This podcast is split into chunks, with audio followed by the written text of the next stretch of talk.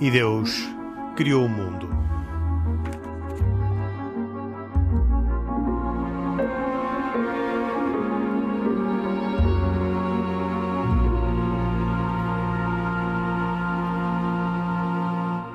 Boa noite, bem-vindos a mais uma edição de E Deus Criou o Mundo, um programa semanal que hoje conta com a participação de Isaac Assor, judeu, e de Pedro Gil, católico, que comigo, Henrique Mota, faremos este programa.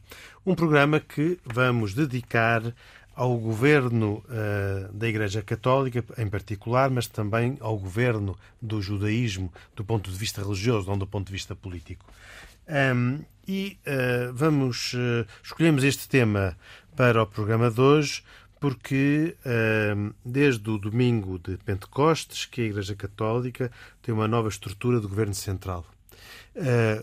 eu vou pedir ao Pedro Gil que apresente essa nova estrutura, mas talvez antes disso gostasse de lhe perguntar porque é que a Igreja Católica tem uma nova estrutura de governo do governo. É certo que a anterior era do Papa João Paulo II, era ainda do século passado, do final do século passado, salvo erro 1998, mas hum, uh, pergunta-se, muitos dos nossos ouvintes perguntarão porquê gastar esforço, energia, uh, talento uh, na definição de um modelo de governo diferente daquele que estava até agora. Pois, as coisas institucionais, de facto, habitualmente não nos apaixonam nada. Quer dizer, saber como é que o Benfica funciona, se é uma Assembleia Geral, se é uma direção, tudo isso tem muita relevância, certamente, e o Benfica tem muita relevância. Aqui não preciso explicar isto para os meus amigos que estão aqui comigo. Nós queremos ver é resultados, nós queremos ver é o Benfica a jogar, nós queremos sentir tudo aquilo para que o Benfica serve, não é? E na igreja é um bocado a mesma coisa. Nós... Sendo ecuménico, pode ser outro clube qualquer. Pode ser, pode ser também. Paris Saint-Germain, Real Madrid, ou até mesmo o Famalicão. Uh, na, na igreja também é um pouco a mesma coisa, não é? Portanto, nós queremos ver é a igreja a agir, queremos ver as, as, pessoas a aprender na igreja a conhecer Deus e a fazer disso uma parte essencial da sua vida, uma parte pacificada e alegre da sua vida, e depois, quando nos vêm com dicastérios ou com nomes assim estranhos, achamos que é uma coisa demasiado boring, eh, que aborrece e que não interessa. Não é bem assim, porque muitas vezes os problemas institucionais podem bloquear todo um sonho. Isso acontece também com o Benfica e acontece com outros clubes de futebol quando há divisões internas, quando há problemas, quando a estrutura não funciona, eh, a grande missão acaba por não se cumprir. E, e, e esta alteração eh, é mais uma alteração motivada pela evolução das circunstâncias, não só pela, pelas dinâmicas internas à forma da Igreja funcionar, mas também à rapidez das comunicações, às partes tecnológicas, às expectativas de funcionamento que as pessoas têm. Eh, antigamente, quando se enviava uma, uma carta a fazer um pedido a uma informação, esperava-se que demorasse um mês a chegar lá e que depois tivesse seis meses e depois que voltasse qualquer reação posteriormente.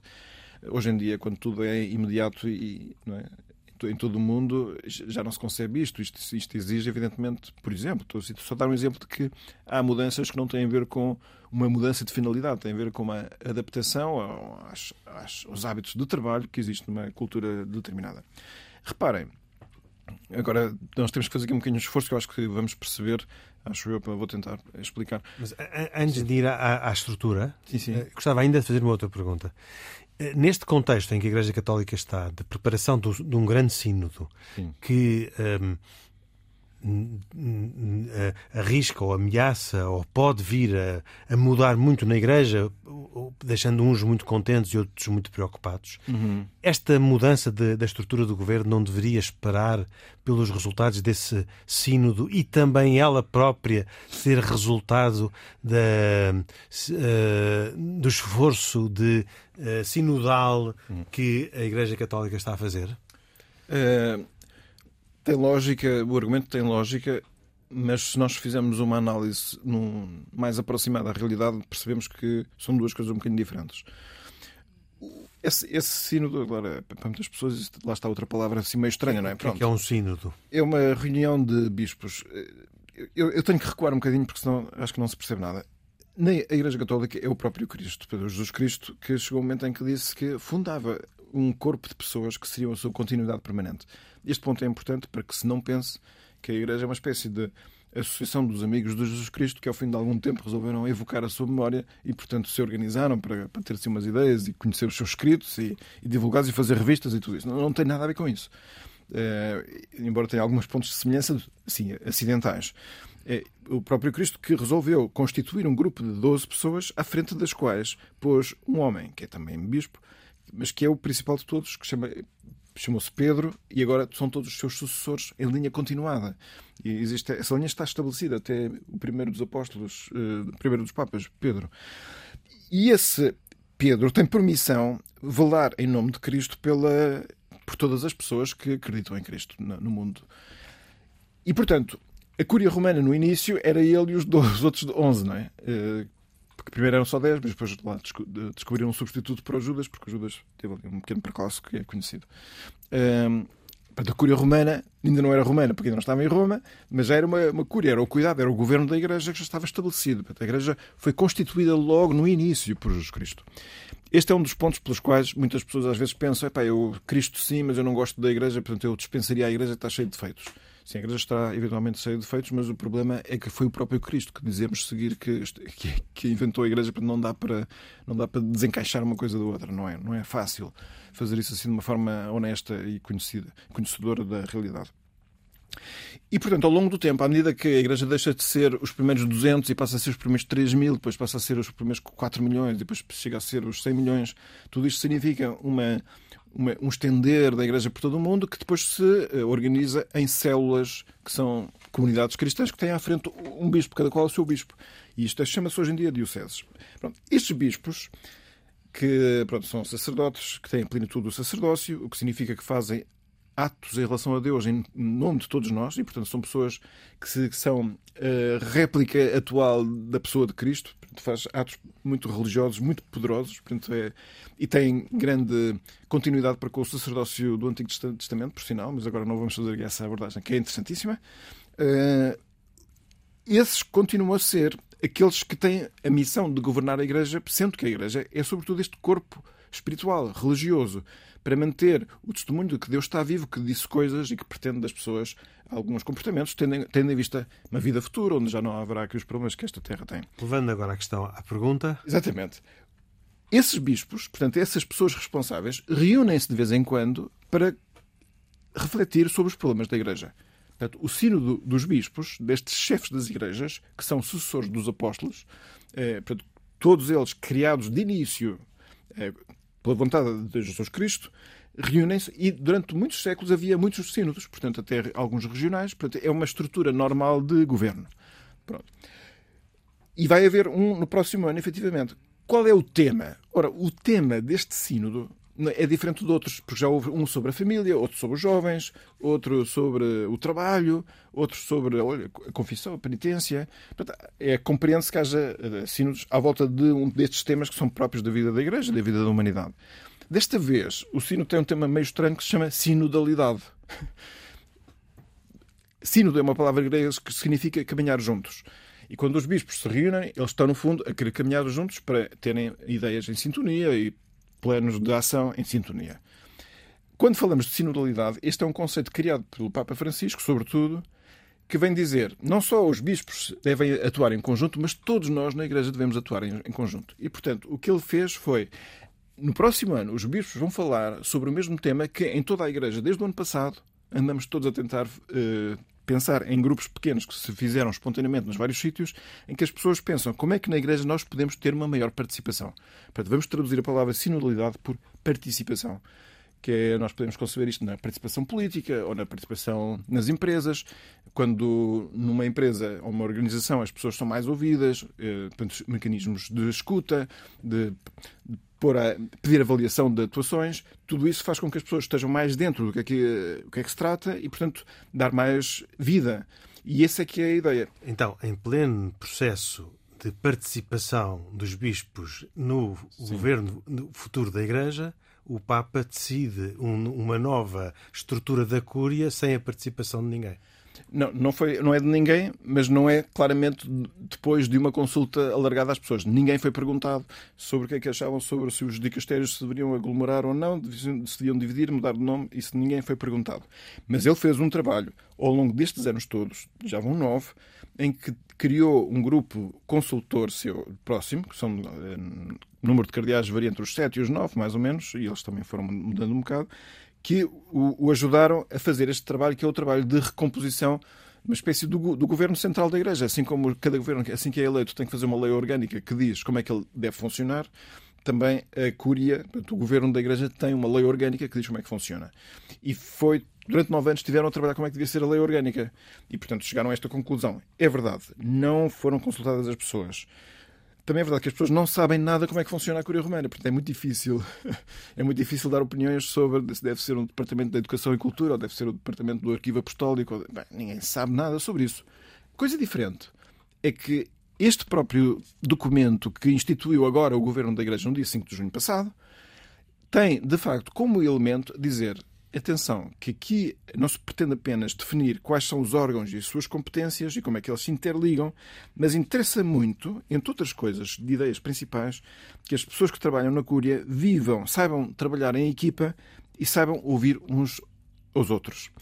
E, de facto, é mesmo no funcionamento da, da, da, da Cúria, agora recém-constituída, é, pelo menos o organograma perfeitamente, perfeitamente, ou pelo menos de uma forma quase acabada, desenhado, pretende-se que ele funcione segundo os mesmos princípios que serão o tema dessa outra reunião do próximo ano. Portanto, há aqui simplesmente uma coincidência de que a atitude que se espera ser estudada pelos bispos no, no, próximo ano e que foi objeto de reuniões em todo o mundo, por imensos cristãos que se reuniram à volta disso, que é como é que nós fazemos com que as pessoas se preocupem mais umas com as outras, que se sintam mais integradas, que possam ser ouvidas, que sabem que as suas críticas sejam ouvidas, que as suas sugestões sejam apreciadas e que haja uma resposta, quer dizer, que não seja só simplesmente ouvir coisas e depois ninguém diz nada, tudo isso está presente como objetivo de funcionamento. Portanto, é uma mentalidade nova que se pretende que este governo novo da Cúria tenha. Portanto, há ali uma coincidência de atitudes esperadas, embora é verdade, reconheço. A nova lei orgânica não foi fruto de uma grande consulta alargada, não foi, foi uma consulta restrita, e o sino do próximo ano foi antecedido de uma consulta muito alargada. Isso são coisas diferentes, efetivamente. Já vamos uh, às novidades da lei orgânica, mas eu gostava de perguntar ao Isaac como é que no judaísmo se uh, definiu a, a, lei orgânica e se ela pode ser mudada ou se ela resulta diretamente da Torá ou um, ehm, se há aqui margem para que a evolução dos tempos uh, leva à alteração da, da, da estrutura, digamos Não, assim. A estrutura, a estrutura uh, chamemos de base, é, é, é, digamos, quase que inalterável. O que é que tem acontecido, ou o que acontece uh, através dos anos e dos tempos e dos locais?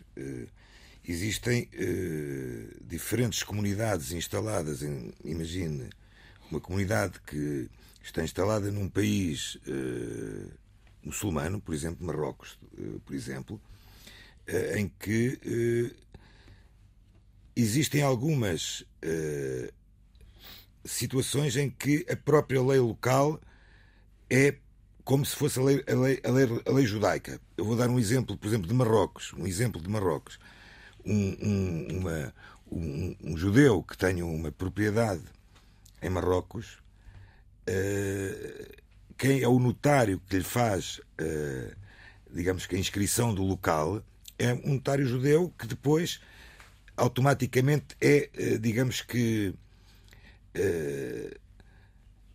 passada a autorização também pelo, pelo, pelo notariado, notariado regular. Ou seja, as comunidades judaicas no mundo, a base delas não altera. Ou seja, a lei judaica, o sábado, o shabat, as festas, uh, são iguais em todo o lado, tirando. Mas isso eh, eu percebo, mas quando nós falamos no, num rabino ou num grão rabino, estamos, já estamos a falar daquilo que poderia ser comparado com a lei orgânica da, do governo eh, da religião. Não, da, mas, mas os rabinos, vamos ver, os rabinos, os rabinos são, uh, poderemos dizer, autoridades locais. Não há nenhuma autoridade.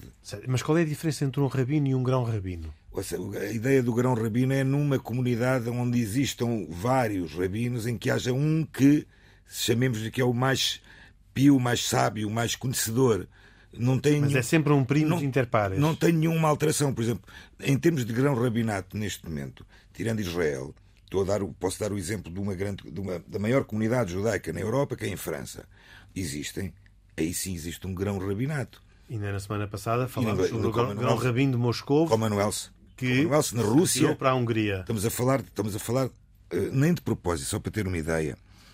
Eh, aqui há umas semanas atrás houve uma conferência europeia de rabinos em que tiveram em Munique 400 rabinos, a maioria de, de países europeus, mas tiveram também alguns eh, em que foram um encontro de uma conferência, ou seja, um debate de ideias, mas que os temas essencialmente eram, foram a guerra na Ucrânia, inclusive este rabino Pinchas Goldschmidt, o tal que eh, fugiu ou se exilou na, na Hungria, esteve presente. Este foi um local de encontro entre estes rabinos para debate de temas que são da atualidade, não é debates Sobre a organização interna. Não, não, nem, nem da organização interna, nem de, nem de eh, temas de, que sejam, eh, imagine, eh, uma alteração litúrgica, uma alteração religiosa. Se eu percebo isso que a que o, a que o Isaac se está a referir, parece mais com o sino do ano que vem do que com a reforma da Cúria deste ano, não é? Talvez é um encontro, um de encontro sobre- é um encontro- temas de interesse comum, não é? Este encontro foi um encontro somente de reflexão e mais, por exemplo, eh, tinha um programa que, por exemplo, eles foram, os rabinos todos foram, imaginem, 300 ou 400 rabinos foram fazer uma visita a um campo de concentração em Dachau, onde rezaram pelas vítimas. Ou seja, Agora, uma coisa, o rabino é sempre um chefe de uma comunidade local, é assim? pode não ser, Ok. pode não ser. Ele pode ser rabino e não ser chefe de nenhuma comunidade. O rabino, hoje em dia, é um, é- como eu já disse isto várias vezes, é uma, é uma, é uma figura, poderá ser uma figura de um, de um curso eh, teológico eh, e que. Um título, um título que Um pessoa tem ao fim de ter alguns estudos. Exatamente. Ou seja, não necessariamente. eh, Mas olha, eu, eu vou dar um exemplo. Eh, aqui em Lisboa nós tivemos um rabino logo nos, nos meados dos anos 90, um rabino brasileiro, que foi rabino em Lisboa durante dois anos. Não me interessa dizer o nome. Hoje não é rabino em nenhuma comunidade, não deixa de ser rabino, é um professor catedrático na Universidade de Bar-Ilan, onde dá aulas de estudos religiosos. Certo, é um título que se consegue estudando, não é? Estudando. Um fenómeno- Não é um título eclesiástico. Não, Mas- um título Mas eclesiástico. todo o chefe de comunidades tem que ser rabino, ou não? Também não, necessariamente. também não necessariamente. Não necessariamente. O rabino, a figura do rabino é, é essencialmente uma figura de o, o- o sábio, o mestre, que a comunidade, as comunidades precisam de ter. Ok. Eu, na minha opinião, todas as comunidades necessitam ter um rabino. Mas o funcionamento da comunidade funciona mesmo, da mesma, se não houver rabino. Porque se eu não tiver rabino, imagina em Lisboa, ou no Porto, ou em Madrid, eu posso ter uma dúvida ou uma questão qualquer, vou falar com o rabino de Madrid. Mas as, cerimó- com o as rabino- cerimónias litúrgicas ou religiosas Não necessitam. não necessitam necessariamente nece- de um rabino. não necessitam da Portanto, não é do uma rabino. figura de sacerdócio. Ou seja, o sacerdote, o sacerdote é obrigatório na Eucaristia, em determinadas alturas, Tem que ser só ele. É só eles. No judaísmo, não. No judaísmo não há a obrigatoriedade de estar um rabino numa celebração religiosa. Mas não há nenhuma obrigação de, de estar um rabino não só numa cerimónia litúrgica, num funeral, num, num, numa bar mitzvah, bat mitzvah. Momentos religiosos, nos atos religiosos. Inclusive, inclusive num casamento, porque os casamentos, o que diz o casamento é que tem que estar presentes três testemunhas, Ok. testemunhas que sejam eh, cumpridoras, sábias, O conhecedoras. testemunho é aquilo que observa. O ato é praticado é pelos que casam, não é? Como Certo. Ou seja, nem isso. Eh, portanto, eh, é completamente diferente estarmos a falar de um rabino e um sacerdote. São coisas completamente. eh, Poderemos eventualmente comparar, se calhar, o, o bispo ou o cardeal com um grão rabino por, por estar por cima de determinadas. eh, o seu primado, prioridade por exemplo, de, por exemplo, relevância. uma coisa que não existiu, existiu durante algum tempo, mas deixou de existir. Um grão rabino, por exemplo, da Europa. Não há um grão rabino da Europa. Hum.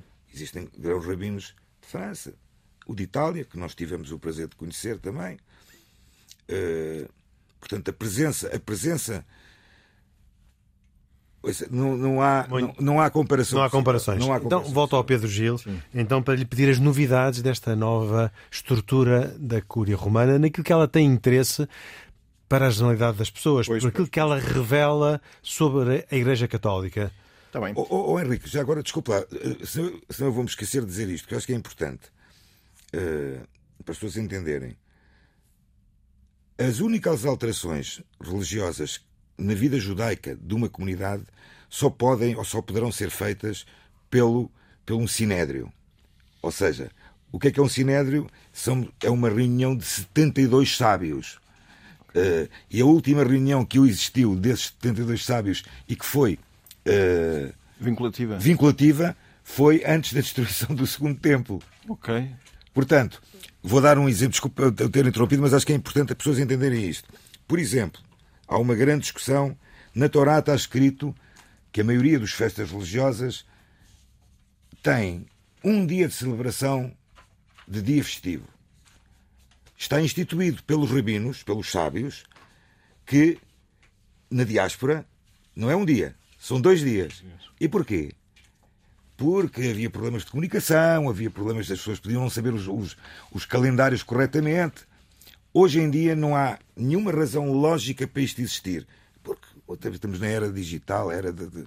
Hum. mas ninguém se atreve e pode fazer esta alteração. Mas seria possível constituir um sinédrio agora? Só, só com, o, com o templo. Só com o templo, porque exige sacerdócio, não é? Exatamente. Exatamente. Então está tudo bloqueado desde a está destruição do templo? Está bloqueado. Está tudo bloqueado. Bom, esperemos que isso se desbloqueie algo. Desbloqueie rapidamente. Só que nós esperamos. Peço desculpa. Muito bem. Uh, Pedro Gil, vamos então às okay. novidades, não aos detalhes, porque isso não interessa às claro, pessoas, claro. mas às novidades daquilo que revela a essência da Igreja Católica. Ok.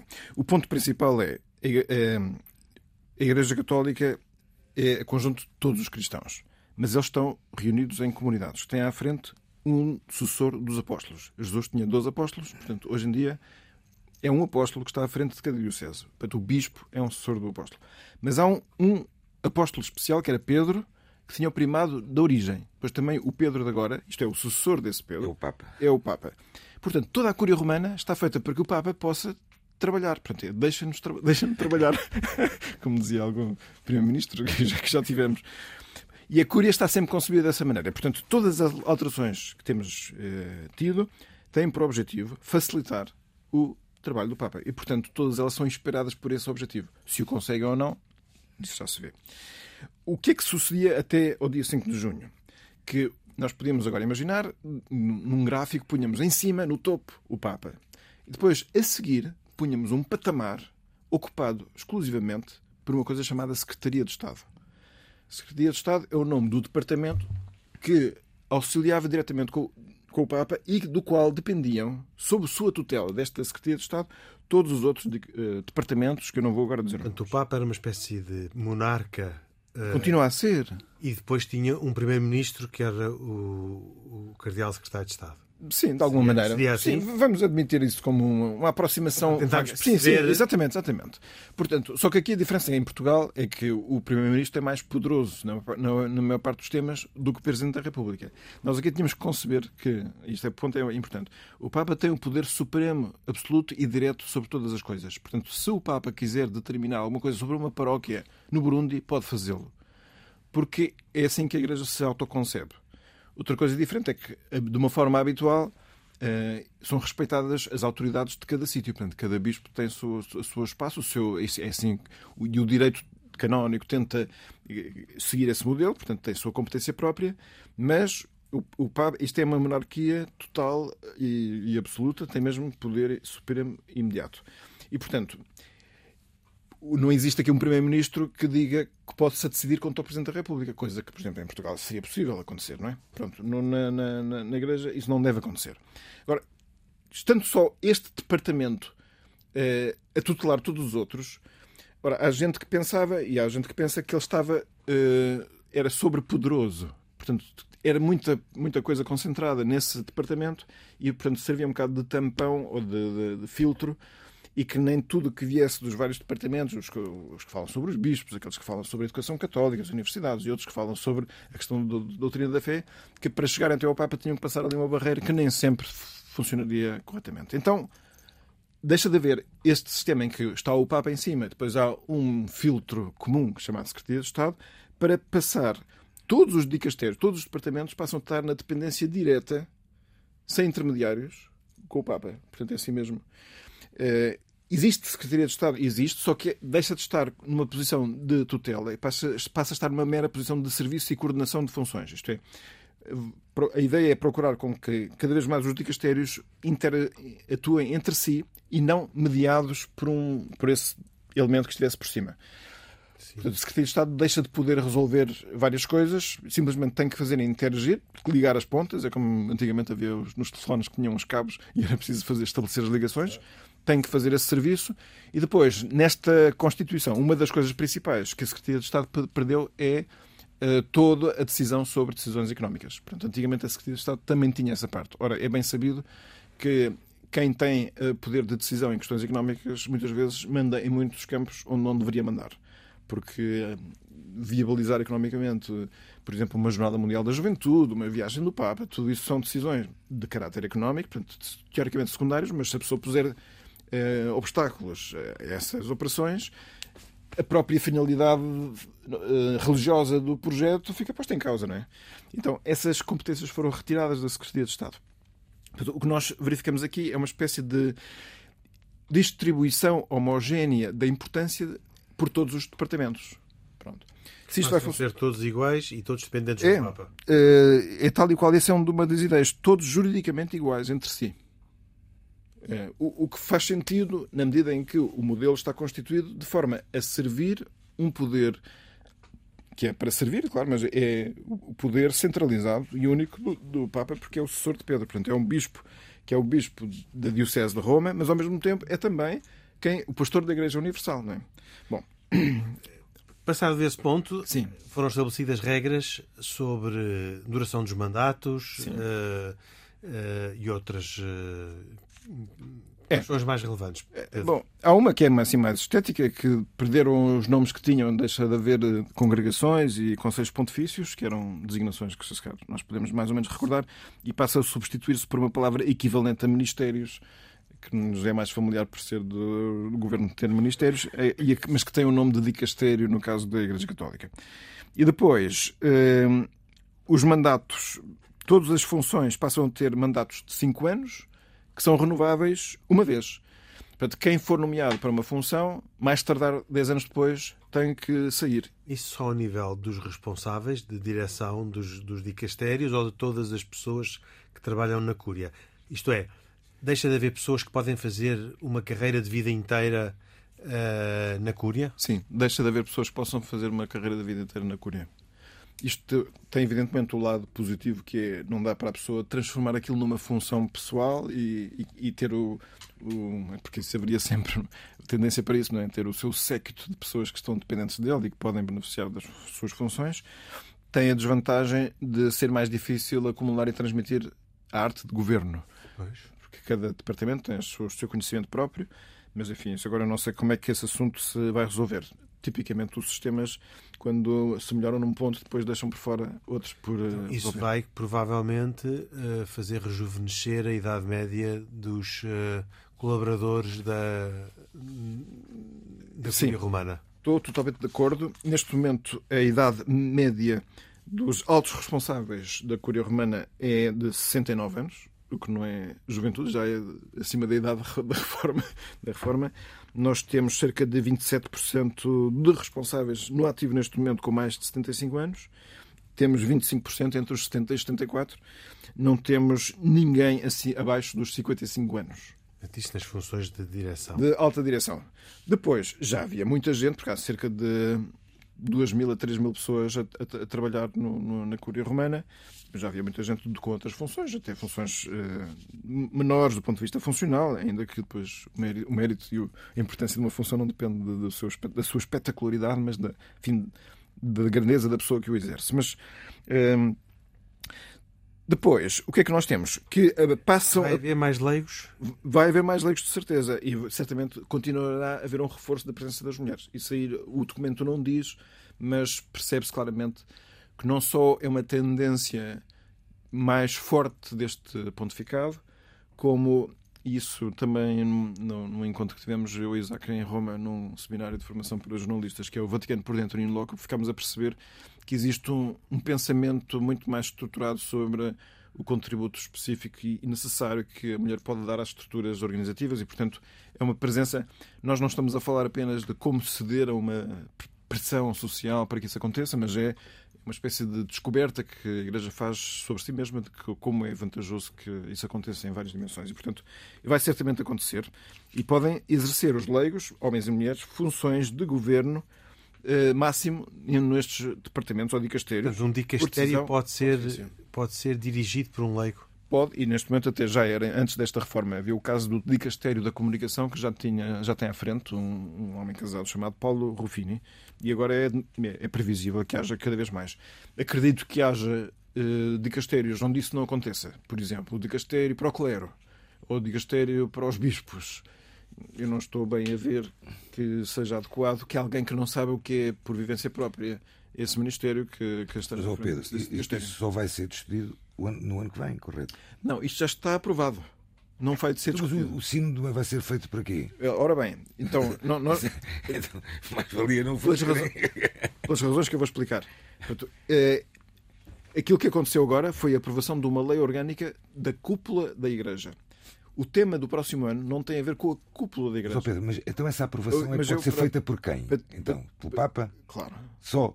Isso, mas tudo na Igreja é aprovado Só. pelo Papa, sim, sim, sim. Quer dizer, pode haver mais pessoas a participar e, e pode haver, vamos dizer assim, decisões tomadas colegialmente e não só pode, como deve, porque esse, é que, esse sim que é o tema do, da reunião do próximo sim, ano. Sim. Não tem a ver como é que funciona a cúpula da Igreja, mas qual é uh, o modo de interagir as pessoas que têm funções dentro da Igreja, que tem a ver com a participação, com a escuta. Portanto, é, é uma, uma aposta decidida em que é necessário ouvir sensibilidades diferentes e abrir-se com uh, o máximo de disponibilidade para ouvir aquilo que os outros têm a dizer e, e, aprender disso.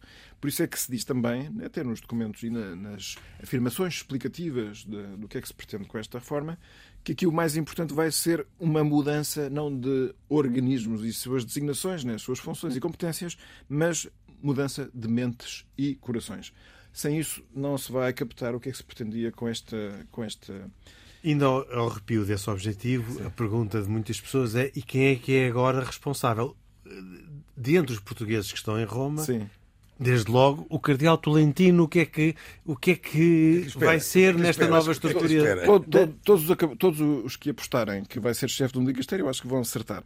Ele, antes da reforma, era chefe de um dicastério chamado Arquivo Apostólico e Biblioteca Apostólica. Agora poderá ser de outro. Qual é a curiosidade? A curiosidade é que esta reforma criou organismos novos, dicastérios novos, ou por junção de outros, ou por criação nova. Portanto, há novos dicastérios mas não foi feita nenhuma nomeação. Portanto, neste momento, então, todas as nomeações. Como é que agora se faz o governo? to, todas as nomeações anteriores ficaram canceladas. E não foi feita nenhuma nomeação nova. Portanto, a situação é de sede vacante. Portanto, as, as posições estão todas vagas. Portanto, não está ninguém neste momento Definido. a tomar conta da loja. Sinto que conta da loja não era dizer. É, é, é, muito, muito interessante. Não, mas, mas, mas, mas, Pedro, mas desculpa lá, voltando ao sínodo. Sim o sino dos bispos. Portanto, imaginando esses dicastérios que estão vazios, portanto, não, estão vazios no sentido que ainda não foram feitas nomeações. Nomeações, mas essas nomeações só serão feitas depois do, do sínodo? Então, essa pergunta é importante. É, é importante. É, porque assim, a partir do momento que há um organograma, organograma e há, há órgãos, eles devem ser preenchidos, porque senão o trabalho não se faz, não é? E neste momento há pessoas que vêm da organização interior e que não têm continuidade, porque não, o dicastério mudou e, portanto, não tem continuidade. E não, não, eu pelo menos não conheço que tenha havido aquilo que em direito se chama uma norma transitória, que é aquela que determina como é que as coisas devem funcionar enquanto não existem não. novas nomeações. E, portanto, neste momento é há tipo, uma. Tipo quando Portugal uma... teve, estava sem governo. Exatamente, há uma situação de incerteza vazio. vazio. É verdade que, tipicamente, quando chega a julho e agosto em Roma, não se faz nada. Está muito calor. É, portanto, existe até uma expressão na Curia Romana que há coisas que só se tratam post-aquas. E chama-se pós-Dacos não é depois da chuva. Não é, não é depois da chuva, é depois de ir a banhos. Portanto, as pessoas vão para férias e só depois é que se trata do assunto. É assim, eu neste momento, eu não, uh, até não mesmo na nossa permanência em Roma, não, não, não conseguimos não qualquer indicação sobre quando é que se espera essas nomeações. Havia pessoas que julgavam que ia ser um ou dois dias depois da aprovação do documento, ou da sua entrada em vigor, melhor, este Predicato Evangelium. Isso assim não aconteceu. Uh, há uma nomeação que já foi feita, é de um cardeal Kevin Farrell, uh, mas não se sabem por porque pelo menos não se conhecem as razões e, portanto, há, um clima de incerteza e suspense, o que dá um bocadinho de emoção, que sempre é bom. Eu tenho outro tema ainda que gostava de falar no programa de hoje, mas não posso resistir à pergunta, para uma resposta rápida, sobre o sentido que faz perante toda esta mudança e expectativa na Igreja Católica, esta mudança da, da, organização da Cúria e a perspectiva do Sínodo, que sentido faz falar-se, como se falou tanto nas últimas semanas, sobre a possibilidade do Papa Francisco renunciar? Pois. É, assim, aparentemente não tem uma coisa a ver com a outra. É, o Papa está com limitações de saúde altamente evidentes, não é? que fizeram, cancelou, fizeram cancelou, calcular umas, viagens, cancelar umas, umas viagens que ele gostaria muito de fazer. E, e pronto, e sabemos que Bento XVI renunciou porque não se sentia com forças para ir a uma Jornada Mundial da Juventude.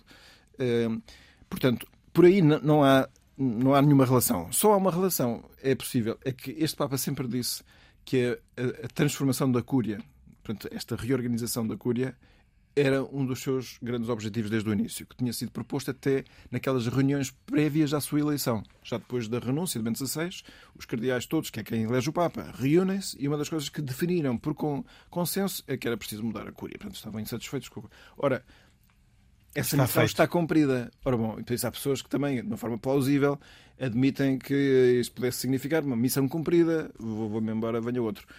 Qual é a questões que se levantam? Uma delas é considerar que já temos um Papa, um papa emérito, assim que passaríamos a ter dois. Pois. Pronto, é assim, é para mim, eu, é, este, este Papa não, não é possível ante, ante, antecipar qual é o padrão de critérios que usa para tomar decisões. É uma pessoa que se inspira imenso sobre a luz do momento e, portanto, eh, não me estranha que tomasse a decisão de renunciar, assim como não, não, não me estranharia que tomasse a decisão de não renunciar. O que eu sei dizer é que ele é imprevisível.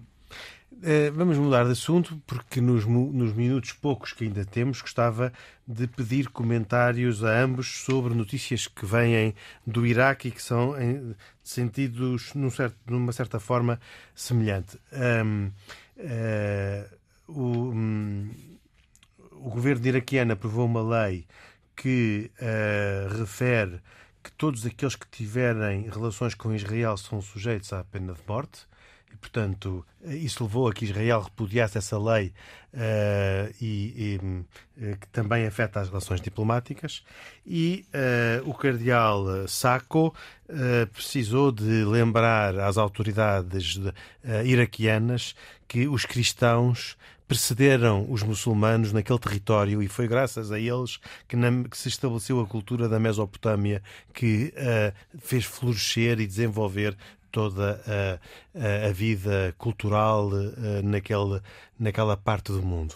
Uh, são duas decisões, uh, duas tomadas de posição de, de, das vossas religiões, dos responsáveis das vossas religiões, que têm a ver com um, um governo muçulmano que vos suscita estes comentários. Começo, começo pelo Isaac, que foi aquele que falou menos hoje. No caso, no caso do Iraque, é importante uh, posicionar também o que é que tem sido nos últimos anos uh, uh, a reforma de novas relações diplomáticas que Israel teve com, ou está a ter com países árabes.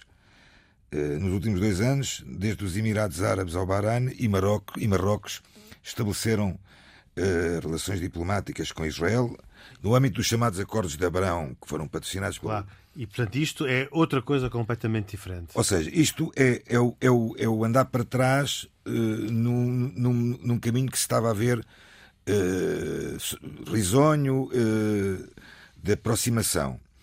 Mas uh, esta lei que é aprovada é importante as pessoas verem bem o âmbito disto.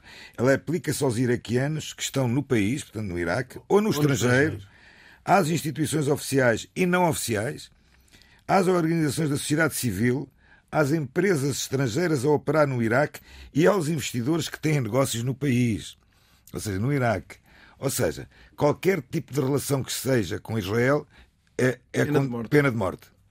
Portanto, estamos, estamos, eh, estamos eh, quer dizer, estamos eh, a reviver momentos de, e, de- e tempos passados em países de maioria, de maioria eh, muçulmana.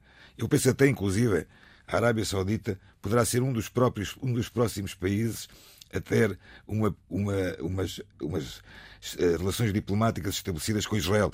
Agora, o Iraque e, e depois, ainda, e depois ainda temos mais uma situação incrível que o Iraque eh, tanto em Israel como no mundo, particularmente em Inglaterra, bastantes, existem descendentes, jude- portanto, judeus descendentes diretamente do Iraque.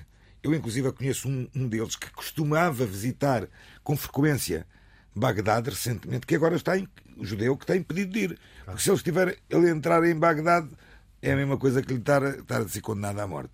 Nos dois minutos que nos restam, Pedro Gil, hum, hum, qual é o comentário a esta declaração? É um, um, um extenso texto de 12 páginas escrito pelo Cardeal Zacó, eh, em que, no fundo, reivindica eh, não só a, a presença dos cristãos anterior ao Islão na- no território do Iraque, como eh, critica que as religiões sejam consideradas como comunidades religiosas, como componentes separadas da sociedade iraquiana. Eu confesso a minha perplexidade, eu não, não, não li o documento, eu não conheço. Eh, há um ano atrás, o Papa foi ao Iraque Pois foi. e, e aquilo que nós vimos na altura foi imensos sinais de preocupação e valorização da presença de cristãos.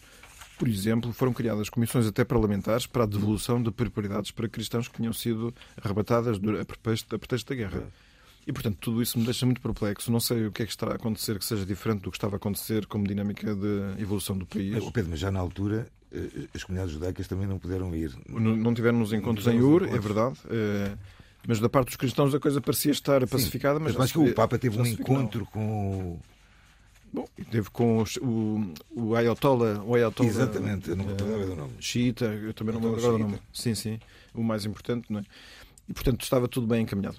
É uma surpresa grande e é uma grande fonte de preocupação. E a medida da pena de morte, então, é muito dura de ouvir, não é? Eh, Mas, portanto, não- é porque devemos estar a a não conhecer al- algumas coisas que estejam a acontecer no Iraque, claramente. Muito obrigado a ambos pela contextualização destas notícias que vêm do Iraque e com isto, com estas notícias chegamos ao final eh, do programa de hoje. Eh, um programa que teve a presença do Pedro Gil e do José Cassor, sempre com a autoria e produção de, eh, do eh, Carlos Quevedo, com a minha moderação de Henrique Mota e com os cuidados técnicos do Guilherme Marques e a produção executiva da Cristina Condinho. Voltamos dois, oito dias. Até para a semana, se Deus quiser. Boa noite.